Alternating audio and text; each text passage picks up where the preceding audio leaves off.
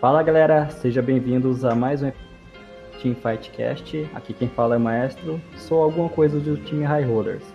E aqui quem fala é o Fable, e eu sou jogador profissional do time High Rollers. E hoje, para mais um debate, nós teremos nossa ilustre convidada, Peixinha. Conta aí pra gente quem é você.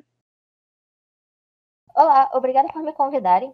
É, eu conheci o time pelo, pela peneira que teve no começo do ano, que, onde eu participei e bem, eu saí logo na segunda fase. Olá, obrigada por me convidarem. É, eu conheci o time pela peneira que teve no começo desse ano, na qual eu participei. E logo depois da peneira eu fui convidada a fazer parte da staff do time. E agora eu sou praticamente a supervisora. E por curiosidade, é, por que, que você foi convidada a fazer parte do time?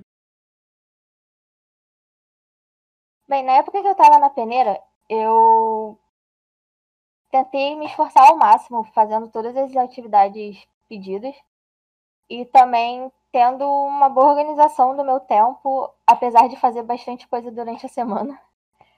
Até porque eu trabalho e tenho minha religião que cobra um pouco mais do que o, normal de, das pessoas normalmente. Moro sozinha, então eu tenho bastante carga horária ocupada durante a semana, mas mesmo assim eu me esforcei bastante para conseguir fazer todas as atividades.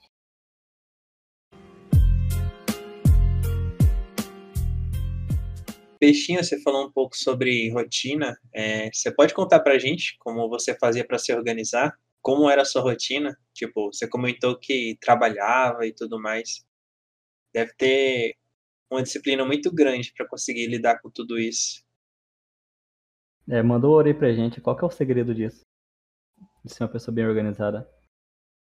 Bem, eu tento ao máximo planejar todas as minhas ações durante o dia. Desde a hora que eu acordo, me arrumo, vou pro trabalho e volto do trabalho, até o que eu vou comer e a hora que eu vou comer durante aquele dia.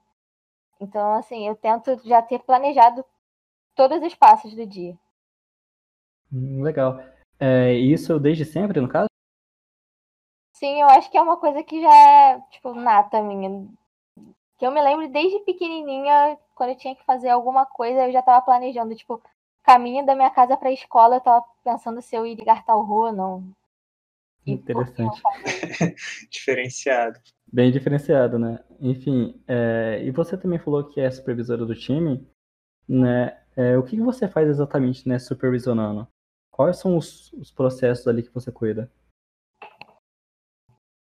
Eu fui chamada para fazer o monitoramento de todos os processos do time, que seria basicamente ver quais players estão fazendo todas, cada atividade e qual o desempenho deles nessa atividade, analisando a frequência e o resultado final que essas atividades estão gerando. Tá, e assim, qual é o objetivo né, dessas, dessas atividades que esses players né, faz? Eu acho que quem olha assim para fora, quem não está dentro do time, eles devem se perguntar, né, qual é a diferença de um time profissional simplesmente jogadores casuais. Você falou que faz parte né, da supervisão do time, mas é, esclarece um pouco para a gente aqui. Quais são os processos que você realmente faz? Né? Quais, supervisiona o quê? O time ele tem vários processos onde os players devem realizar durante o dia. É, eu faço um monitoramento da frequência desses processos, analisando frequência e resultado, e os processos, eles basicamente trabalham a velocidade do player, a lógica que ele utiliza, o pensamento que ele precisa ter para chegar a um resultado. Todas as características são necessárias para um player profissional. Hum, entendi. Então, no caso aí, esses processos, ele basicamente é, lida mais no sentido da consistência do player, né? Dele ter uma rotina, etc. Sim, com a rotina ele consegue evoluir e ter uma consistência em seus resultados buscando cada vez melhorar e conseguir mais PDLs para chegar ao top 10. Em Fable, tu falou que é jogador profissional. Pode falar até um pouco mais também sobre esses processos, só que na visão de jogador? Claro, claro. Primeiramente eu queria passar um pouco do que a Peixinha é, ensinou para a gente, basicamente sobre organização e gerenciamento. É, para quem almeja o profissionalismo, ter uma rotina é uma parada essencial. No geral, eu já tinha isso, mas depois que ela apresentou o método dela, basicamente eu não sabia nada. O processo dela é muito mais elaborado e além da rotina, tipo, tem as atividades, né, que nós fazemos todos os dias. que ela sempre tá monitorando. E, cara, tem dado um resultado do caramba desde que eu comecei a fazer. É, principalmente pelo Anki, noções de estudo de jogo, melhora de mecânica, que é uma das paradas que eu mais tenho déficit, é, déficit atualmente, né? Mas a cada dia, repetindo esses processos, eu sinto que vou melhorando pouco a pouco, sabe? As minhas falhas. Então, é uma parada que eu sou muito grato por ter acesso aqui no time. Entendi. Então, no caso também, é, todos esses processos que você faz, é interessante esse processo que você faz, é interessante que é, dá para mensurar isso. Mensurar, no caso, pegar uma quantidade de dias que você fez esse processo e depois de um, um intervalo você consegue ver o quão você está melhorando naquela atividade, né, naquele processo. Então, Exato. E, é, isso é bem interessante, tipo, porque é frustrante você estar tá fazendo alguma coisa e você não sabe se aquilo está dando resultado ou não só porque o cara chegou e falou que faz parte do processo. Né? Além de que, com todos esses dados, é, é possível perceber também quando você está produzindo menos do que você deveria produzir, sabe? O seu padrão ali, quando você está abaixo do seu padrão, quando você tem todas essas informações na sua mão, é muito fácil perceber e rapidamente identificar o que está acontecendo, se é algo psicológico, se é algo que você não está fazendo direito. Então, é, isso tem me ajudado muito.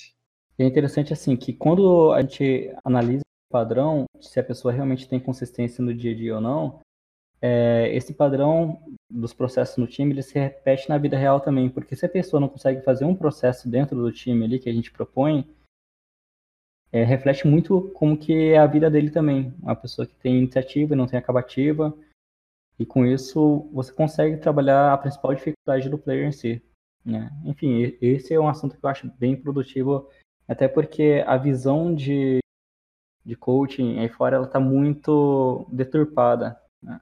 Normalmente a galera acha que ah, o coach é aquele cara que deve ter um milhão de PDLs ali, saber mais que todo mundo. Eu acredito que o coach, na real, ele deve saber direcionar os players para que os play, players consigam né, fazer, é, se tornar um jogador profissional.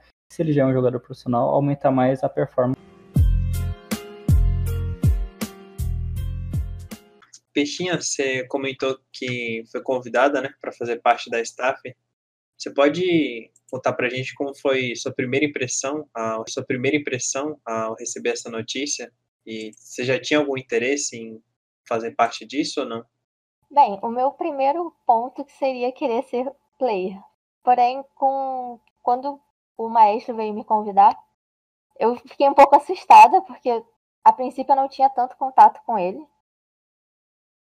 E quando ele foi me contando um pouco mais da, da ideia dele, eu fiquei muito lisonjeada de ser chamada para essa função. Que eu acho que ela é essencial para o desenvolvimento do player. E eu estou ficando bem feliz com os resultados que estão acontecendo agora. E é bem interessante, porque quando uma função dessa é preenchida e consegue ver os resultados assim, dois, três dias, ver uma grande diferença até na produtividade do time, a gente faz a pergunta, por que, que essa função não foi preenchida desde o início, né? E a resposta já é que é muito difícil tu achar uma pessoa que tenha é, os pré-requisitos, ou seja, seja uma mão de obra qualificada para fazer a coisa funcionar. Então, é uma sorte até encontrar essas pessoas. Tanto é que eu sempre fico de olho, por exemplo, para sempre estar tá identificando potenciais é, talentos, no caso, né? Eu acho interessante, assim, quando uma pessoa assume uma função e dois ou três dias depois ela já começa a fazer uma grande diferença, a gente se pergunta por que, que essa pessoa, ou melhor, por que, que não tinha uma pessoa nessa função antes. E a resposta é que é difícil você achar uma pessoa capacitada, capacitada para essas funções específicas. No caso, monitoramento e ter uma organização, cara, é muito dados ali. Então, se a pessoa ela não, não tem uma rotina bem definida, ela não vai conseguir dar, dar, dar conta da função. Pode até tentar, mas não vai conseguir. Mas você comentou sobre as funções né, por trás do, dos holofotes. E acaba que no meio dos esportes, é, esses papéis são são não tão apreciados pela, pelo público, né? O acabutado do, de um atleta nesse cenário é, se deve a toda a comissão técnica por trás, todo o gerenciamento, enfim, o trabalho de dezenas de pessoas que estão atrás daquele único jogador ali na frente da transmissão, que lutam todos os dias para chegar no melhor desempenho possível daquele atleta.